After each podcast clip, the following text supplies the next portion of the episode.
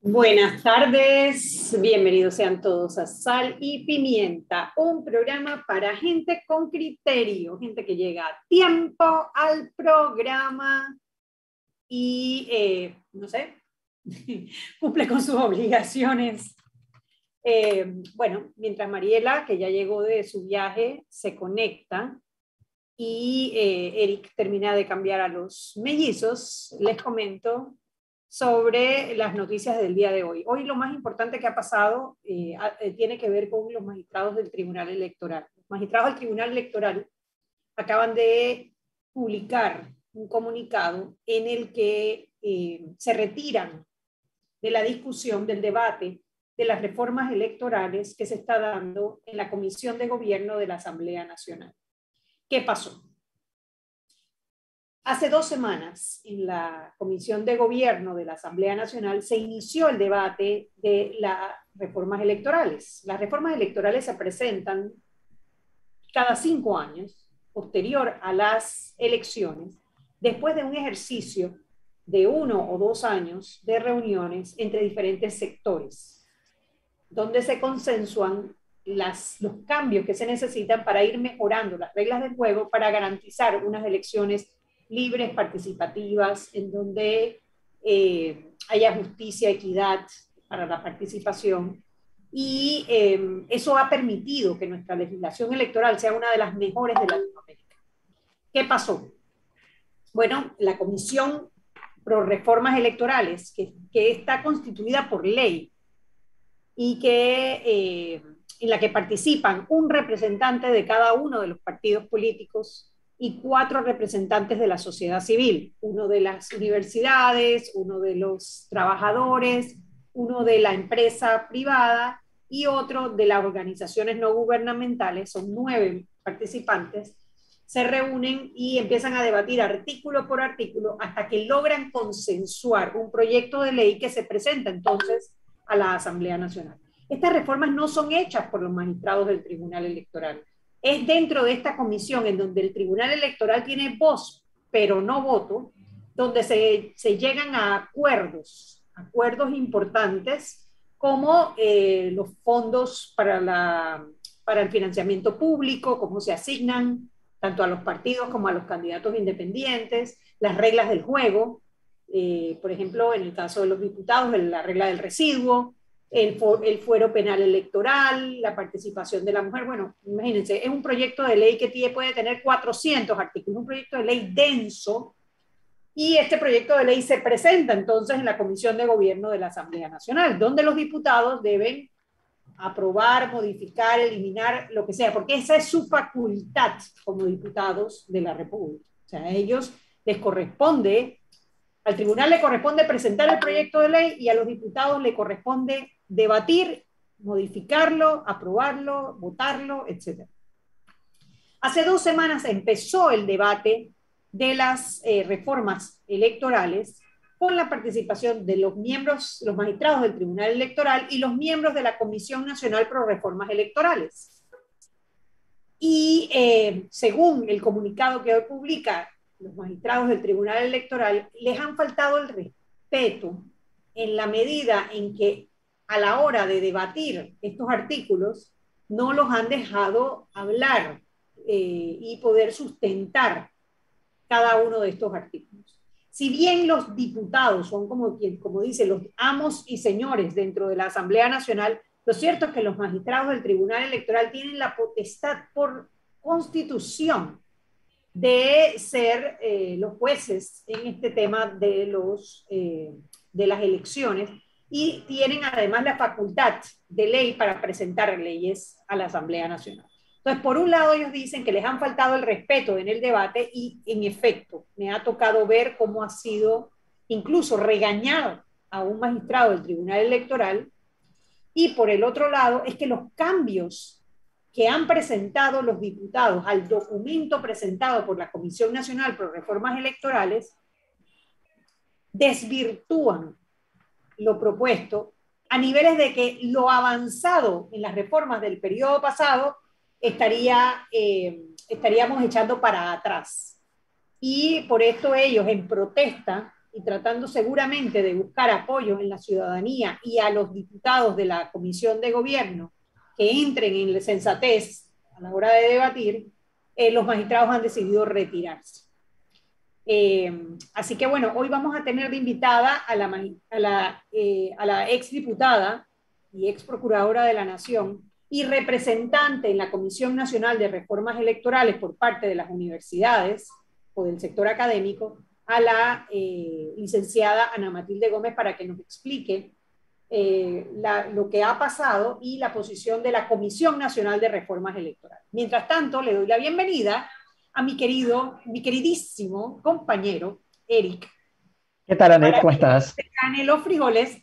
Eh, Mira, bueno, lo que pasa es que la, que la que realmente cocina y sirve los frijoles no ha podido entrar por un problema técnico Así que me va a tocar eh, batear de emergente en este caso. Voy a tener que leer algunas, algunas pautas que teníamos la semana pasada, pero prácticamente son las mismas. Mira, nada más es para recordarte algo muy importante. Si ya tú descargaste tu app de Frenterpel, busca ahora el app Ven Express y haz todos tus pedidos de antojos, combos, productos o cervezas bien frías y pasa a retirarlos de una sin bajarte de tu auto en tu tienda Vaivén más cercana. Descarga tus apps Frenterpel y Vaivén Express y aprovecha todos los beneficios. Oye, Anet, mi comentario acerca de esto, no, no estoy muy empapado en el asunto, lástima que entré un poquitín tarde, me hubiese encantado de escuchar eh, lo que explicaste acerca del tema de los magistrados, pero sí hay algo que debo sacar a aplaudir, y es que por primera vez en mucho tiempo, me parece, aparte de los diputados independientes que obviamente tratan de hacer lo imposible dentro del, vientre de, Leviatán, como decían en la época del Noriegato. Eh, es la primera vez que yo veo a un grupo de personas con la investidura que tiene los magistrados del Tribunal Electoral parársele de frente a los diputados y decirle, espérate ahí, eso no es así. Y si no te y, y si no te pones las pilas conmigo, voy para adelante. Y está bien, está bien hecho, está bien.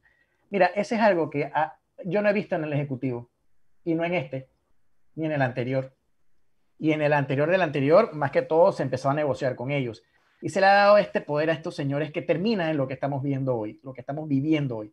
Un grupo de personas que ya ni debate, ya ni siquiera existe el término oposición, ya no hay un debate de ideas o de ideas de propuestas, no, simplemente se asociaron para mantener un status quo. Eh, y prácticamente lo que están demostrando con, con, la actitud que están teniendo con los magistrados del Tribunal Electoral es, lo hago porque puedo y porque me da la gana. Con, en, una, en una franca rebeldía y en un franco irrespeto al, al, a, a, los magistrados del Tribunal Electoral. Entonces, y, y, a esto súmale, Anet, que no es la primera vez que estamos viendo cómo desvirtúan una reforma de lo que sea, porque estamos tratando de reformar código electoral y quieren hacer lo que les da la gana. En algún momento tratamos de reformar la constitución y trataron de hacer lo que les daba la gana. Hemos tratado de reformar eh, el reglamento interno de la Asamblea. Siguen haciendo lo que les da la gana. Por eso aplaudo muchísimo la, la, posición y la postura de los magistrados del Tribunal Electoral, porque dan, ah, ¿cómo te digo? Eh, están, están, están poniendo, eh, están marcando una pauta eh, en el sentido de que no, esto no es así, esto no, esto no puede seguir. Y si ustedes van a seguir con esta fiesta como ustedes la quieren llevar, sencillamente nosotros nos paramos y nos vamos hasta que ustedes resuelvan su asunto. Y me parece, me parece que está bien, me parece, me parece valiente la posición de los magistrados y ojalá la Asamblea eh, recule, piense bien lo que está haciendo, piense cuál es su verdadero rol. Lo que estoy diciendo lo estoy diciendo de la boca para afuera porque en mi cabeza yo estoy seguro que eso no va a pasar, pero ojalá de verdad que sí eh, eh, recapitulen y, tomen conciencia sobre el verdadero rol que tienen ellos con respecto a este tema de las reformas y que ya de una vez por todas dejen de estar pensando de que son los dueños de este país y hagan lo que les da la gana. Era mi comentario. Totalmente de acuerdo, Eric. Y bueno, como tenemos a la, a la exdiputada Ana Matilde Gómez para el programa, eh, sugiero que hablemos de las otras noticias mientras, antes de, entrar en el próximo bloque. Eh, hubo todo un debate alrededor del tema del Banco General el día viernes y sábado, que se formó en redes sociales. y, mm, reclamos para aquí y para allá. yo no sé, yo quería comentar en el programa, aprovechar estos minutos antes del cambio, para decir varias cosas.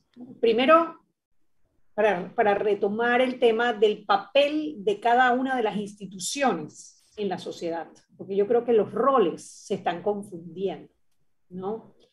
La responsabilidad en el tema de la situación económica y de los ciudadanos que están pasando trabajo durante este, eh, de esta pandemia, producto de la, la desaceleración, ya no se puede decir desaceleración, producto de la crisis económica que ha provocado la pérdida de miles de empleos y personas que han tenido que reducir sus ingresos producto de la pandemia, la principal responsabilidad es del gobierno. Esa es la, o sea, el papel del gobierno que no ha podido enfrentarlo en esta crisis, que ni siquiera tenemos a la fecha, más de año y medio de haberse desatado el tema de la, de la pandemia del coronavirus, no tenemos ni siquiera un plan de reactivación económica y que la moratoria que se ha, eh, que se ha ido atrasando y atrasando o, cambiando la fecha para entrar en vigencia, eh, de alguna manera ha tapado un grave problema económico que se nos viene encima a todos, porque esto nos va a afectar a todos, y el gobierno no ha enfrentado ese tema con responsabilidad. ¿Qué pasa? Eso provoca que otros actores de la sociedad, le hacen los bancos, y en el caso de lo que ocurrió viernes y sábado, el Banco General, entonces tengan que, de alguna manera, enfrentar una situación que como, que como institución no les corresponde no les corresponde.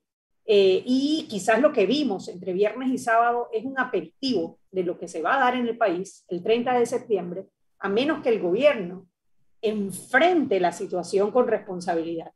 Además de que yo he visto en redes sociales y en, inclusive en noticias formales de algunas personas, de algunos super eh, periodistas, un tema que parece que no ha sido ni bien explicado ni bien comprendido por una gran parte de la población y es cuando hablan de mil millones de dólares que se le entregaron a los bancos. Una noticia que es falsa, es totalmente falsa. El gobierno no ha entregado mil millones a nadie. Lo que el gobierno propuso fue un plan de 500 millones de dólares para la micro, pequeña y mediana empresa, en donde le pedían a los bancos privados que, manejaran esos fondos para que llegaran a las pymes, con una reglamentación que hace casi imposible que las pymes puedan acceder a ese fondo no les han entregado esos millones de dólares para cubrir el dinero de nadie. Y yo creo que eso es importante, no nos toca a nosotros aclararlo, pero como tú sabes, como comunicadores me parece que lo responsable es explicar que eso no es así. Eric. Sí, ahí, ahí el tema, Anet, y estoy totalmente de acuerdo contigo, hubo una gran cantidad de desinformación alrededor de todo lo del tema del Banco General. Lo primero es que lo del Banco General fue un wake-up call, fue como que, hey, hey, hey, despiértate, acuérdate que tienes que empezar a pagar, esto, esto no es que te lo van a regalar. O sea, eso fue como una sacudida para todo el mundo, porque yo sé que muchas personas están pasando una situación muy difícil. Cada quien tiene su historia. Yo tengo la mía. Yo debo un carajal de plata también, no se crean. Eh, y yo estoy seguro que mucha gente igual que yo. O sea, esto no fue fácil, esto no ha sido fácil, esto no es fácil y no lo será. Pero lo que sí es cierto es que muchos panameños sí como que como que bajamos la guardia un poco en el, relajamiento de que, bueno, no estoy pagando, hay moratoria. Y muchos ni siquiera entienden el concepto pleno de lo que es una moratoria. Entonces, lo que sucedió, sea un error o no, la verdad, no sé, no soy quien yo para, para saber exactamente qué fue lo que sucedió. Fue un mal rato, fue un trago amargo, sin duda alguna, pero no deja de ser una sacudida grande para todo el mundo de que, hey, acuérdense de que esto va a terminar y en algún momento van a tener que pagar. Y lo más triste es que habrá gente que no va a poder pagar y van a tener que reposeer sus bienes. O sea, eso es una realidad. La gente tiene que entenderlo. Tienen que entenderlo. Es una realidad. Los bancos no son un ente de beneficencia, son, es un negocio. Y ellos nos prestaron plata y nosotros tenemos que devolverla. Eso es así. Entonces, es muy difícil, es muy crudo, pero como digo, lo que pasó este fin de semana fue un llamado a atención, pero sí trajo a colación una serie de eh, eh, noticias, comentarios que más que orientar a las personas que estaban todavía aturdidas con lo que estaba sucediendo, terminaron fue desinformándola. y la persona desinformada tiende a tomar malas decisiones. Volvemos a lo que hablamos hace un tiempo eh, con el, superintendente de bancos. Vayan al banco, llamen, apersónense, busquen ayuda, no se queden parados. El banco no se los va a comer vivos. El banco está dispuesto a hablar con ustedes, está dispuesto a arreglar. Al banco no le conviene reposeer bienes porque ese no es su negocio. Al banco no le conviene robarse la plata porque ese tampoco es su negocio. El banco necesita sentarse contigo y arreglar y ver cómo podemos resolver el asunto. Yo les voy a ser bien franco, yo voy a abrir la ventana acá a mis cosas personales. Yo fui al banco a hablar, acerca de mi hipoteca. ¿Y qué me dijo el banco? Bueno, tráeme todo lo que demuestre que de verdad no tuviste ingresos, que tuviste problemas. El banco se abre y dialoga y conversa y te escucha. Va a llegar un punto en el que el banco, el banco no te lo va a regalar, pero el banco puede ser un poco flexible, pero eso solo va a depender de que uno vaya. Pero si uno sigue escuchando eh, lo que dicen en las redes o, o, leyendo lo que dicen en las redes sociales y desinformándose, porque lastimosamente hubo mucha gente pescando en río revuelto con este tema, entonces no vamos a llegar a nada. De verdad, gente, por favor, dejen de estar eh, escuchando a gente que está usando y calentando la oreja. Vayan al banco, hablen con ellos, preséntense, hagan sus números.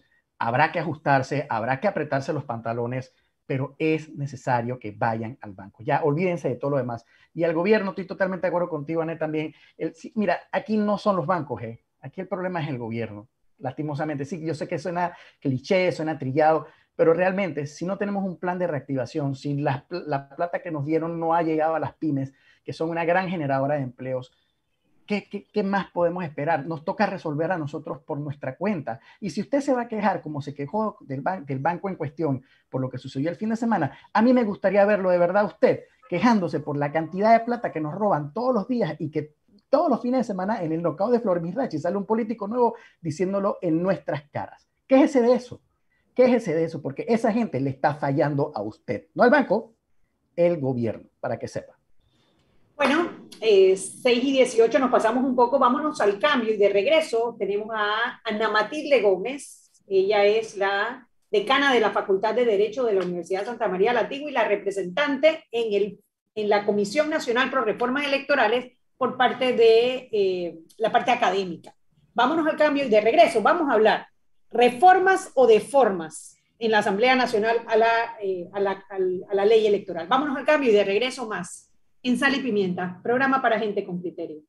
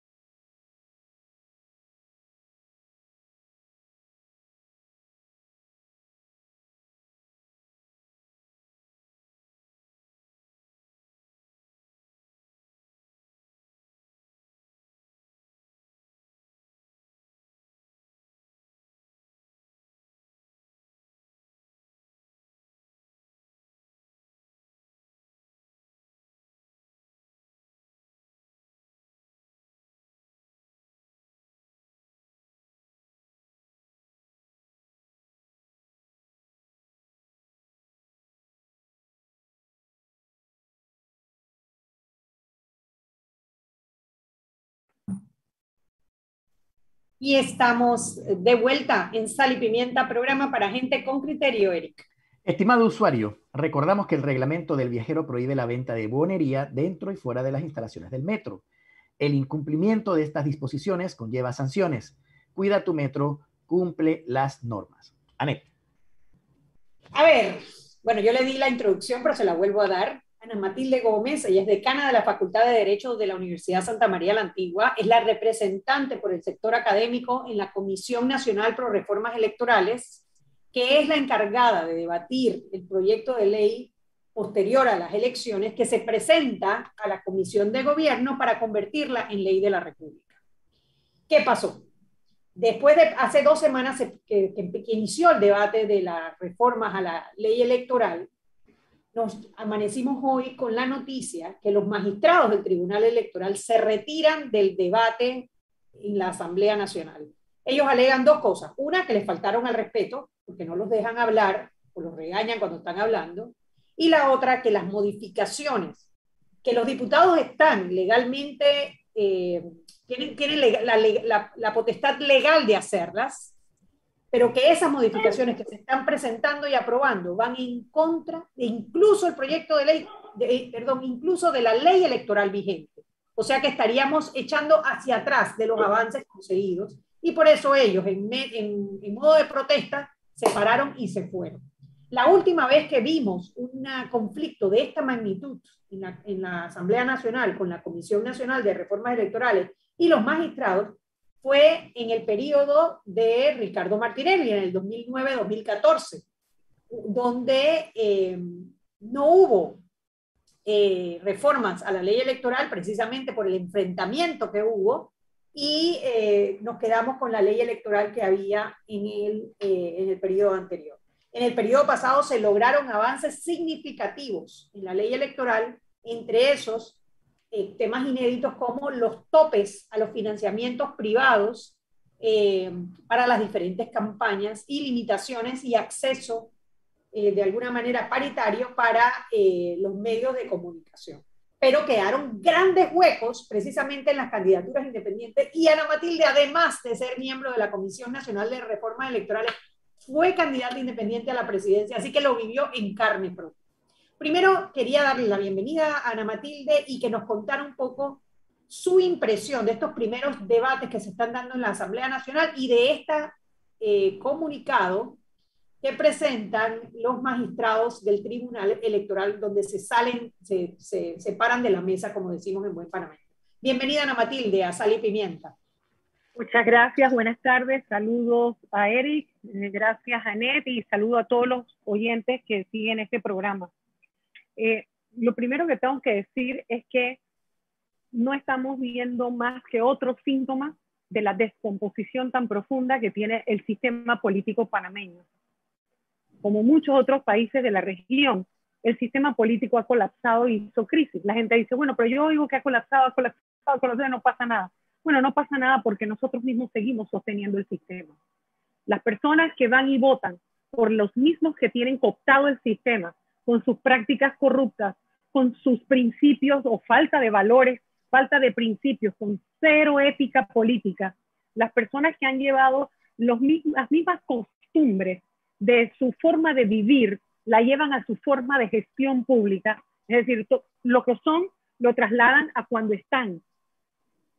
Y seguimos votando por ellos, son los que están dirigiendo el sistema político del país. Entonces, este es otro síntoma de esa descomposición. ¿Qué es lo que ha pasado? Eh, tú decías, bueno, no solamente lo viví como candidata a la presidencia, sino también como candidata a la diputación y dentro de la asamblea. Eric decía, y yo concuerdo con él, que en este momento se ha ejercido la dignidad institucional del Tribunal Electoral a partir de la postura de los magistrados. Pero a mí me tocó ver en las reformas y en el debate anterior cómo un diputado cualquiera, y no lo voy a mencionar para no darle, regalarle tribuna, le faltó el respeto al magistrado Valdés en el pleno de la Asamblea como se lo hacía a cualquier persona de sociedad civil y demás que llegaban allí. Y yo no recuerdo, me parece que habían personas de sociedad civil también ese día allí. El magistrado Valdés nada más que estaba rojito, pero no emitió concepto, ni se paró, ni se fue.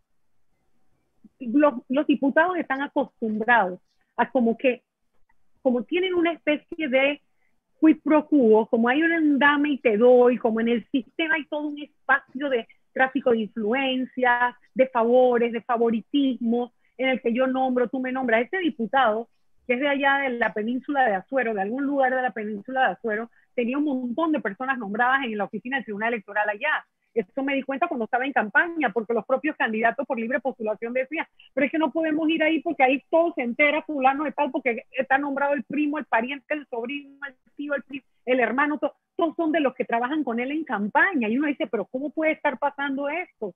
Bueno, sí, eso viene pasando. Y eso ocurre porque los diputados, una vez que llegan allí, adquieren tal poder para nombrar personas, para conseguir cosas, ¿verdad? Hay una es todo un sistema de favores que después se ven cosas como esta. Ellos ya están de tal empoderamiento que desconocen totalmente las reglas más básicas de la democracia representativa. ¿Cuál es una de ellas, a mi juicio, que me parece a mí constituye el principal burla hacia la Comisión Nacional de Reformas Electorales? Y es que nosotros somos los que tenemos el poder en la Constitución. Nosotros somos los ciudadanos, el poder lo tenemos nosotros. Cuando nosotros votamos por ellos, les concedemos un espacio para que hablen por nosotros, pero nosotros en cualquier momento podemos recuperar ese derecho, es decir, lo podemos ejercer. Nosotros lo cedemos, porque no, bueno, está bien, nosotros no vamos a estar allí votando por cada ley y demás, pero eso no significa que ellos no nos consulten. Entonces, el, la, el, hay un, un espacio de participación que se llama foro pro reforma, foro, foro ciudadano pro reformas electorales. sido eh. Eh, debidamente ilustrado respecto a todo lo que es la Comisión Nacional de Reformas. ¿Perdón? No, no, es que se, se, pausó por unos minutos, la, por unos segundos la imagen, pero ya, ya está, ya está bien la señal, creo. Creo que está teniendo problemas. Uno, con dos, su señal. tres ahora sí, ahora sí. Sí, me cambié de red porque este es otro, este es otro gran episodio, este es otro tema enorme del que hay que hablar algún día en esta todo esto del teletrabajo y de todo esto de bueno, yo no sé cómo, o sea, yo sé que me cambié a otra red que hemos tenido que poner en la casa porque todo el mundo ha tenido que convertir su casa como en pequeños pentágonos. ¿No? Así como todos unos de, de, comunicación y tú tienes que tener lámparas y cosas y aquí tengo una cosa prendida aquí que me tiene que alumbrar y porque, bueno, ese es otro, ese es otro departamento para discusión. En ese foro de ciudadanos y reformas electorales hay cuatro pilares, la academia, eh, la sociedad civil a través de las distintas organizaciones, las, los llamados ONGs, que son organizaciones de ciudadanos que se reúnen por intereses comunes, como el ambiente, la juventud, la mujer, la discapacidad, la niñez. o sea, puede haber razones, cualquiera de ellas, que hacen que confluyan un grupo de personas y forman una organización sin fines de lucro, una ONG. Eso, ese grupo, sociedad civil, se, rotaba la se rota la participación y están representados en otro pilar allí. Y el pilar de los trabajadores también, no sé si dije trabajadores y ahora el sector empresarial. Todas estas personas junto con los partidos políticos y el Tribunal Electoral, es lo que es la gran mesa la Comisión Nacional de Reformas Electorales. Son la mayor cantidad de actores sociales. Este es el único espacio de participación ciudadana que tiene rango legal. Eso no es un, eso no es de que denme un espacio por favor, ni permítanme que quiero hablar y yo me quiero meter en el tema electoral. No. Es que es un gran logro de las reformas pasadas y que nos costó muchísimo, y digo nos costó porque yo estaba allí como diputada, costó muchísimo para lograr que se le diera facultad legal a la Comisión Nacional de Reformas Electorales como ente consultivo del Tribunal Electoral para este tema. Entonces hemos tenido más de 23 o alrededor de 23 sesiones de más de cuatro horas cada día que nos reunimos sin que nos, pagan, nos paguen un real. Allí nadie cobra. Los diputados, aunque no vayan a trabajar, cobran porque tú sabes que ahí hay, hay un grupo que son unos bultos totalmente de 7 mil dólares. Y eso lo puedo decir ahora porque se los dije estando ahí adentro. No es de que ahora lo dice porque está afuera, no. Lo dije allí también, lo pueden ir a buscar a las actas. ¿Cómo es posible que haya personas allí que no trabajan y cobran? Bueno, este grupo de ciudadanos de los partidos políticos y del, del resto de organizaciones que les mencioné, dedicamos más de cuatro horas, a veces cinco y seis horas. Terminamos reuniones días que terminábamos a las ocho de la noche. ¿Y cuál es la diferencia del debate aquí, al que se dio allí, al debate que se está dando en la asamblea? Primero que nada, la transparencia. Y segundo, fundamental, debate informado. Porque no solo era técnico, científico, sino también sistemático o sistémico. ¿Qué quiero decir con esto? Cada vez que alguien proponía algo, los magistrados y su equipo técnico, porque no es solamente ellos, sino todo el Tribunal Electoral puso el personal a la disposición o lo pone cada cinco años para investigar qué dice el derecho comparado, que si en otro país del mundo se da eso, que si no se da, que en qué países ha resultado, ¿verdad? Y que en los que ha resultado, cómo lo hicieron, qué propuesta tienen allá. Además de eso, cuando hay más de una propuesta, se analiza cuáles las ventajas de uno, cuál es la desventaja, qué modelo político utiliza ese tipo de, de, de norma y qué modelo tipo de gobierno no lo utiliza. O sea, ahí hay un debate informado, se nos ilustra respecto a por qué votar hacia un lado o hacia el otro, escoger una cosa o la otra. Así que en este momento, presentarse yo no he podido ir, obviamente, porque yo estoy en teletrabajo, ha coincidido con semana de matrícula, retiro, inclusión. No tiene ningún sentido que yo esté sentada ahí cuando hay tantos representantes y ya hicimos nuestro trabajo. Ir ahí físicamente a la asamblea no lo puedo hacer porque es en horas laborables. Y definitivamente, porque por alguien dirá, bueno, pero ella no se le ha visto la cara aquí, bueno, es que mi cara se ve en cualquier otro lado, no tengo que estar allí. ¿Sí? Sí, porque la gente también se busca las nimiedades para rebatir, porque cuando no puede discutir los argumentos, porque no tiene peso, porque no tiene sustancia, porque no tiene razón, entonces lo que hace es atacar a la persona. Pero como ya yo viví de esos cinco, he vivido de más de 10 años, 11 años, teniendo que soportar todo eso, entonces ya lo entiendo perfectamente. No es lo correcto, pero es el derecho de los demás de opinar sobre las boberas porque no pueden ir al fondo. Tenemos que hacer una pausa. Ah, tenemos que hacer una pausa, Ana Matilde, para, para el cambio comercial y de regreso. Quisiera que, que, nos comentaras un poco sobre lo que decidió hoy la Comisión Nacional de Reformas Electorales con base a el comunicado que envió lo, enviaron los magistrados. Vámonos al cambio y de regreso más en Sal y Pimienta, programa para gente con criterio. Oye, disculpen que antes se oyó el perro ladrando.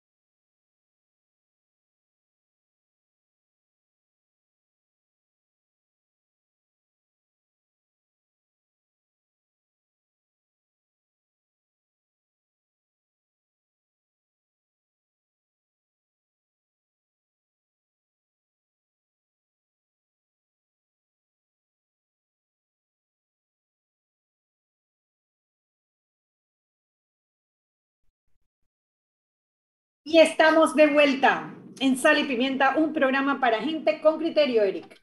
Si elegiste el mejor vehículo para ti, entonces deberías elegir el mejor lubricante para tu auto. Lubricantes Terpel te brinda la familia más completa de lubricantes, especialmente desarrollados para cada tipo de motor con tecnología americana de última generación y a los mejores precios.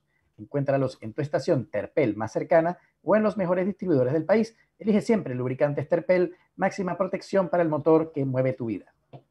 Estamos conversando con Ana Matilde Gómez, ella es miembro de la Comisión Nacional lo que hoy dieron a conocer los magistrados del Tribunal Electoral de abandonar el debate que se está dando en la Asamblea sobre el, proyecto de ley de reformas electorales.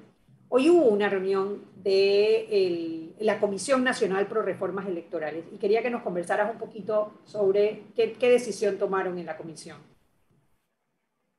Antes de decirte en la comisión, termino nada más la idea rapidito porque no sabía que íbamos a cambio, entonces no llegué al punto.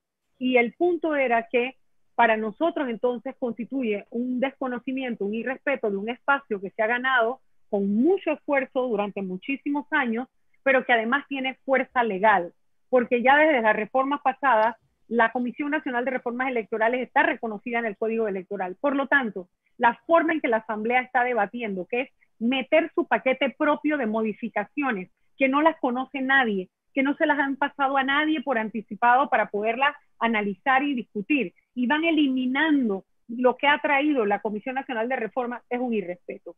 Hoy nos hemos reunido el foro ciudadanos por reformas electorales con cada representante de cada uno de sus pilares y, hemos sacado un pronunciamiento que ya debe estar en los medios, estoy casi segura, en el que se está haciendo un llamado para que se retome el respeto al espacio de participación ciudadana, al espacio democrático que significa la representación de los que no somos servidores públicos dentro de ese gran debate con los aportes que se han hecho. ¿Para qué?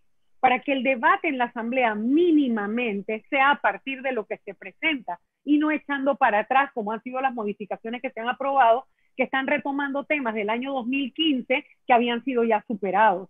Entonces, eso es lo que parecía realmente una burla. Esto convierte a la Comisión Nacional de Reformas Electorales en una gran farsa, una falacia democrática, porque es un espacio donde el ciudadano aporta de su tiempo sin ser remunerado solamente por lo que quiere construir un mejor sistema electoral, porque ¿quién mejor que todos los que participan, los actores, con todo lo que se observa, todas las deficiencias que cada cinco años muestra el sistema electoral, el proceso, ¿verdad? Se trata de corregir en la reforma que se lleva.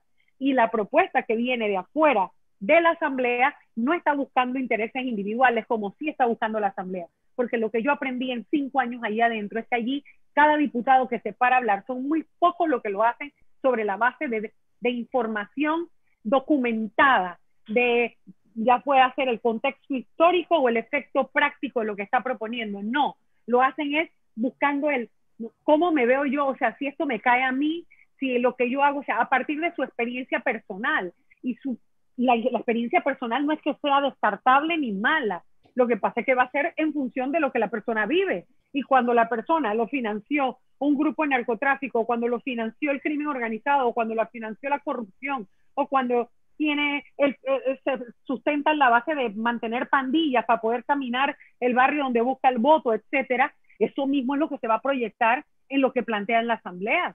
Y por eso es que estamos empantanados donde estamos empantanados. No se está buscando el mejor proceso esto, esto se veía venir, también es cierto. No es que uno sea ingenuo, sino que hasta cuándo. Uno lo que dice es, hasta cuándo vamos los ciudadanos a legitimar un modelo político que se agotó y que ya no sirve. Y quedarse ahí debatiendo para que ellos pasen de todas maneras las modificaciones que ellos quieren sin que nadie las vea, descartando todo lo que trabajó la Comisión de Reforma y llevándose el, el proceso electoral más atrás que las últimas elecciones, con lo que ya se había mejorado, eso sí que de verdad es inaceptable. Y yo lo que me pregunto es, ¿esto a quién busca pagar? Porque los que tenemos años en estos temas de opinar, construir opinión pública, de ser atacados, desprestigiados, vilipendiados, porque uno hace el esfuerzo y sale, porque dice, ah, la misma cara, eso nada más es para que uno se canse o para que el medio piense que está perdiendo rating, porque uno sabe que es la misma cara porque los demás no quieren porque estoy segura que antes de llamarlo a uno, llaman a dos o tres y dicen, no puedo, no estoy, no voy a estar, no sé del tema, etcétera. Entonces, participa el que quiere participar y al que le dan espacio y obviamente al que puede comunicar. Porque usted tampoco va a llevar un programa de 15 minutos a alguien que no va a poder comunicar. Me, me, permites, mira, este, hace un ratito mencionaste que lo que está haciendo la Asamblea es un irrespeto eh, a lo que se ha venido trabajando con la Comisión de Reformas Electorales. Y por otro lado, mencionaste que la Comisión ya tiene un rango legal dentro del Código Electoral. La pregunta que te hago, lo que están haciendo los diputados, y probablemente estoy siendo abogado del diablo, pero es para poder entender bien la situación, lo que están haciendo los diputados es legal, o sea, lo que ellos están haciendo de saltarse lo que consensuó la Comisión de, de Reformas Electorales es legal. Es que ese no es el debate porque aquí nadie está discutiendo si la Asamblea tiene o no facultades legales y constitucionales para legislar. Pero claro que sabemos que sí, es que ese no es el debate. Si nos empantanan y nos llevan para ese debate, nos atraparon. Porque aquí nadie está discutiendo sus facultades constitucionales y legales. Aquí lo que estamos diciendo es que Panamá, como signataria de la Carta Democrática Interamericana en su artículo 26, tiene la obligación, todo gobierno, de abrir espacio con cualquiera de sus poderes abrir espacios de participación ciudadana cada vez más. Y nosotros vamos en retroceso porque cada vez reducen más los espacios. Y una pregunta. Este espacio, este espacio que ya es ganado y que además tiene rango legal, no es un favor. Eso es lo que yo quisiera que los, ciudadanos comprendan. Y que no podemos dejar en manos del ratón cuidar el queso. O sea, el tema electoral en la asamblea es un blindaje solamente los ciudadanos podemos romper ese blindaje, porque ahí adentro la mayor parte de los diputados van a hablar en favor de intereses individuales, no del bienestar colectivo. Por eso es que han eliminado el fuero penal, que además aprendimos en la Comisión Nacional de Reformas Electorales que no hay ningún otro país que lo tenga como lo tiene Panamá. Eso es prácticamente no se puede enjuiciar a nadie. El tema de entregar el informe de auditoría también lo modificaron, también lo eliminaron. No quieren esa posibilidad que el Tribunal Electoral revoque eh, con la proclamación si tú no has entregado el informe de auditoría de ingresos y gastos. Y están sacando al Tribunal Electoral de toda organización. Si quieren la plata, ¿verdad? Quieren la plata del quieren más, electoral, más. Pero, pero no quieren al Tribunal Electoral ahí metido organizando ni fiscalizando. ¿Qué es lo que pasa? Ah, Ana Matilde, y, es probable, y, es, probable que el entuerto que al final, digo, ojalá esto se, se, se enderece, ¿no? Pero imagínate que al final es Frankenstein que terminen armando estos tipos de, de, la asamblea. ¿Eso puede ser vetado por el presidente? Sí, sí, esa es una facultad que siempre tiene el presidente, pero que además no tiene ningún sentido echar toda la carga para allá, porque entonces va corriendo el tiempo, no se comienza, porque está ese en debate, no se empieza el flagelo, el Plan Nacional de Elecciones, no se empieza el cronograma de trabajo para que todo esté en fecha, nos atrasamos y a quienes perjudica a todo aquel que quiere romper el status quo, porque los más perjudicados son los que quieren entrar al sistema, los que quieren competir, ya sea dentro de partidos políticos o los que quieren ir por la libre postulación, porque cada vez están, como quien dice, apretándole el cuello a la organización de nuevos partidos a la participación de las mujeres y a los que quieren participar por libre postulación, que es también un mandato constitucional. Entonces, todo eso se ve cada vez limitado. ¿Por qué? Porque ellos se siguen haciendo el traje a la medida, siguen debatiendo como quien dice, yo ya llegué aquí, y aquí nadie me saca, y yo estoy aquí y aquí yo mando. Y como aquí yo pongo gente y yo te cierro la calle y yo hago eso, yo te desestabilizo el país, entonces simplemente tienes cooptado todos los poderes. Y como no hay quien le ponga cascabel al gato, porque mientras la justicia tenga que ir a rendir rodillas para pedir presupuestos y porque allá es donde se investigan los magistrados, no se atreven a abrirle la causa a ningún diputado. Y entonces, ¿hasta cuándo con este sistema? Es que estamos, se ve que estamos en un hueco, un círculo vicioso de que Estamos en un círculo vicioso, en un hueco, y por eso es que la, yo apelo a la juventud, porque, porque nosotros, bueno, los que, los que uno se ríe, que yo decía, los que ya estamos cansados que nos ataquen, ahora nos sacan, sacan mil historias. Después que yo aparezco en un programa, te sacan mil historias de terror y se inventan de todo, de cosas que yo ni sabía que he hecho, ni cosas que además no se me había ocurrido que voy a hacer, ¿no? Porque también hablan de cosas que voy a hacer. Entonces, todo eso uno lo resiste porque uno ya está en este tiempo. Entonces los jóvenes dicen, ¿para qué yo voy a salir y voy a defender? Para que me pase esto para que me empiecen a atacar y para qué, y para qué si ellos no van a salir de ahí. Bueno, hay que despertar las conciencias, tienen que participar, porque parte del golpe duro a la democracia que hace esto es desincentivar la participación de la juventud beligerante, que es la que pierde más que todos nosotros, porque es la única que se queda sin oportunidades y sin espacios. Pues nosotros de alguna manera ya tuvimos oportunidades, hemos pasado por los espacios y hemos hecho lo que hemos podido, pero los que vienen atrás, ¿qué ocurre? Nada, dicen terror, eso para qué, eso es un nido de, grillos, eso es una olla de grillos, eso es una, yo no quiero entrar allí. y le meten miedo y como dice Vargas Llosa en la civilización del espectáculo, los corruptos son los que más les gusta que hablen de que eso es un antro de corrupción, porque así la gente honesta se sacude y no quiere ir para allá. ¿Qué esposo quiere a su esposa ahí metida? ¿Qué padre quiere a su hija ahí metida? ¿Me explico? Entonces, y así cada vez se van cercando y los muchachos honestos, no, hombre, yo me voy al sector privado y el país se va quedando con los peores. Se queda solamente con los que no consiguen trabajo en otro lado y los que no, no, eran, no hacen nada antes de estar en el cargo público. Cuando llegan y se dan cuenta que ahí no lo fiscaliza nadie y nombran al pandillero del barrio, nombran al primo, al pariente, a, a todos los que le, todo, todo su círculo, los que han vivido toda la vida con él y cerca, que les tiró la toalla, esos calladitos, cobran la mitad del cheque, un pedacito del cheque y le dan la diferencia. ¿Por qué? Porque simplemente, si no, tan peor. Entonces es un sistema que está todo podrido y que hay, que hay que cambiarlo. Esto no puede seguir como está. Vamos a hacer una pausa, la última pausa, vámonos al cambio y de regreso hablemos sobre qué es lo que hay que defender de estas, estas reformas que se están presentando. Tú participaste de la gran mayoría de los debates eh, durante estos dos años de este proyecto de ley que se está presentando. Yo no falté. seguramente, porque te conozco, no, te, no dudo que no haya faltado. ¿Qué es lo que tú rescatarías, por lo cual tenemos que luchar para que esas reformas realmente pasen por la Asamblea sin que sean unas de formas electorales? Vámonos al cambio y de regreso más en Sal y Pimienta, programa para gente con criterio.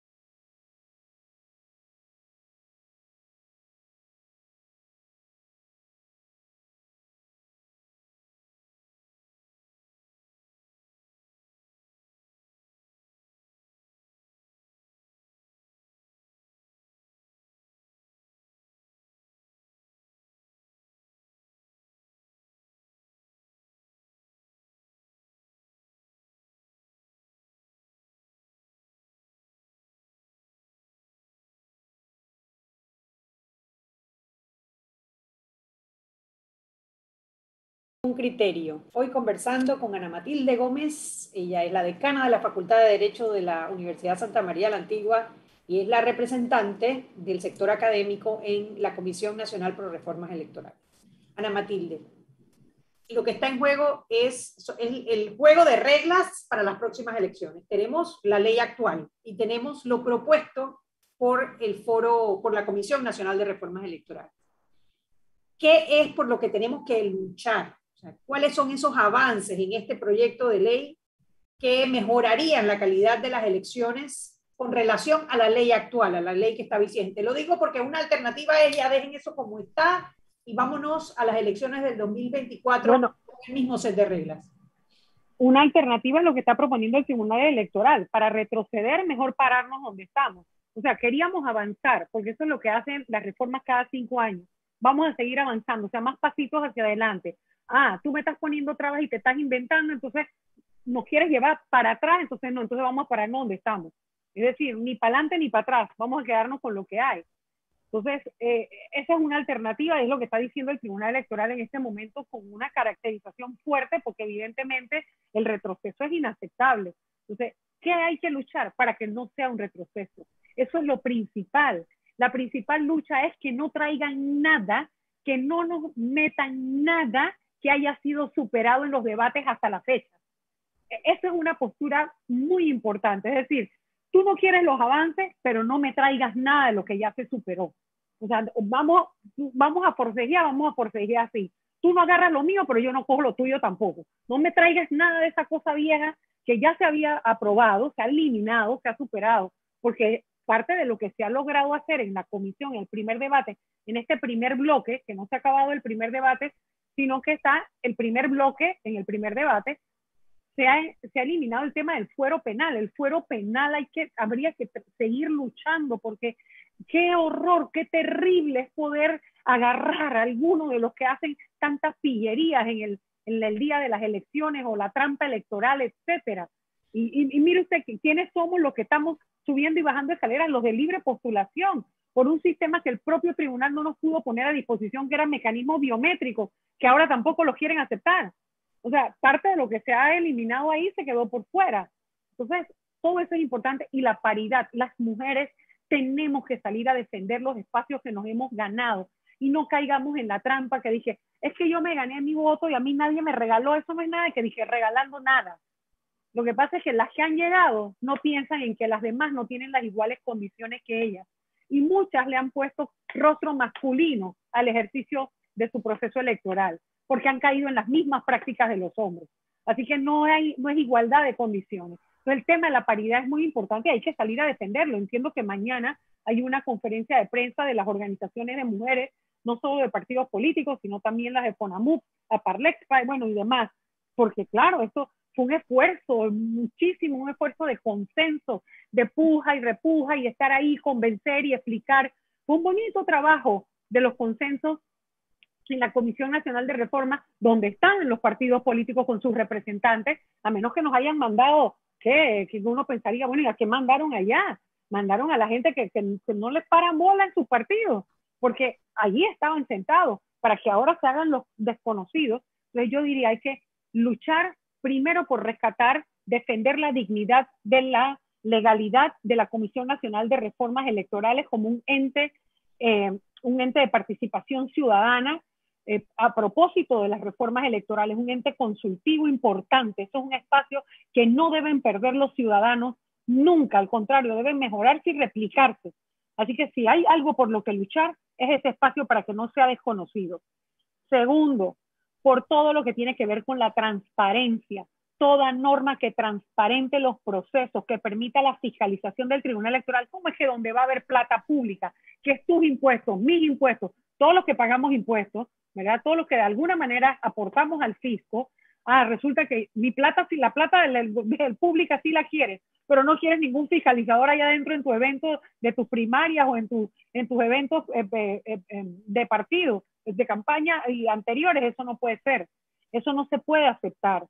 Y el tema de que los donantes de campaña no sean personas vinculadas a procesos, eso es, es el mínimo blindaje porque es claro que se van a escapar, claro que siempre hay, está infiltrado en la política todo el crimen organizado, claro que sí, y el blanqueo de capitales, claro que sí, los dineros mal habidos, claro que están, pero si encima no va a haber ninguna norma que lo ataje, oye, por Dios. La ponemos fácil. No sé qué más, no, no, no sé qué más podemos aspirar y esperar como país. Tú sabes que esto, me recuerda, esto me recuerda mucho a lo que ocurrió a principio de este gobierno con eh, las propuestas de cambios a la Constitución. que llegaron a la Asamblea, eh, o sea, no era de que lo soñado, pero había avances interesantes en la propuesta de, de cambios a las reformas constitucionales y los diputados empezaron a poner esta cantidad de locuras que dijeron, y deja esto aquí, mejor tíralo a una mesa que debata, que escucha, que dialogue, y le pusieron tierra encima al proyecto por no pasar por la Asamblea Nacional. Y, quizá esa es la estrategia, ¿no?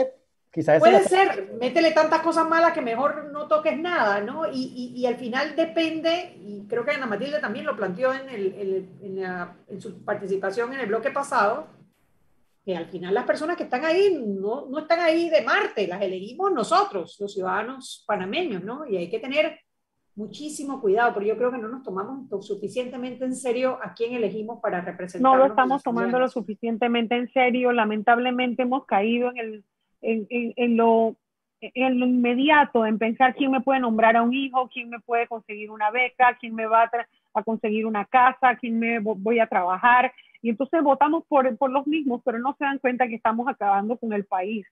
O sea, esto de verdad que en cualquier momento puede tocar todavía un fondo más profundo que no conocemos, del que no nos va a ser muy fácil salir, porque todavía estamos a tiempo y estamos a tiempo parándonos con dignidad y apoyando y haciéndonos sentir y protestando y que, y que los jóvenes tomen el liderazgo de una sociedad que ellos no, no necesariamente pidieron que esté en las condiciones que está, pero que encima de todo lo malo que nos ha traído la pandemia y que vienen tiempos difíciles, mucho más de lo que hay ahora, porque ahora viene la verdadera pandemia económica y es todo el, la descomposición social producto de los más de 300 mil panameños que han perdido sus empleos formales. Ni siquiera quiero, ni siquiera voy a hablar de los más de 250 mil panameños que estaban en el empleo informal y que ahora están en pobreza, porque lo que vendían por ahí o lo que hacían, que ellos se llamaban emprendedores y no todos lo eran.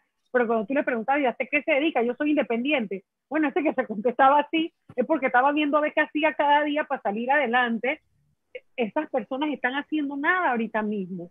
Entonces, vienen situaciones muy duras y si a eso usted le suma que nos siguen robando y nos enrostran en, en, en las caras las modificaciones que le permiten pavonearse por todo el país y su riqueza. Mire, son tan sinvergüenzas, ah, tan sinvergüenzas que una vez que ganan, se mudan de los circuitos que los ponen, los eligen y los ponen ahí para no verle la cara a la gente ni su pobreza. Y viven como si fueran los grandes señorones en casas con dinero mal habidos en otro circuito electoral que no es el de ellos y nada vienen acá a repartir cosas de vez en cuando, dejan de un centro político todo eso está mal. Esa doble postulación se estaba eliminando. Por supuesto que no la aceptaron. Entonces, todas esas cosas deberíamos luchar para que se mantuvieran porque son avances importantes, avances importantes para el adesentamiento y democratización del proceso electoral y la ética en la política. Y eso hay que rescatarlo. Increíble, estamos a merced de ellos, ¿no?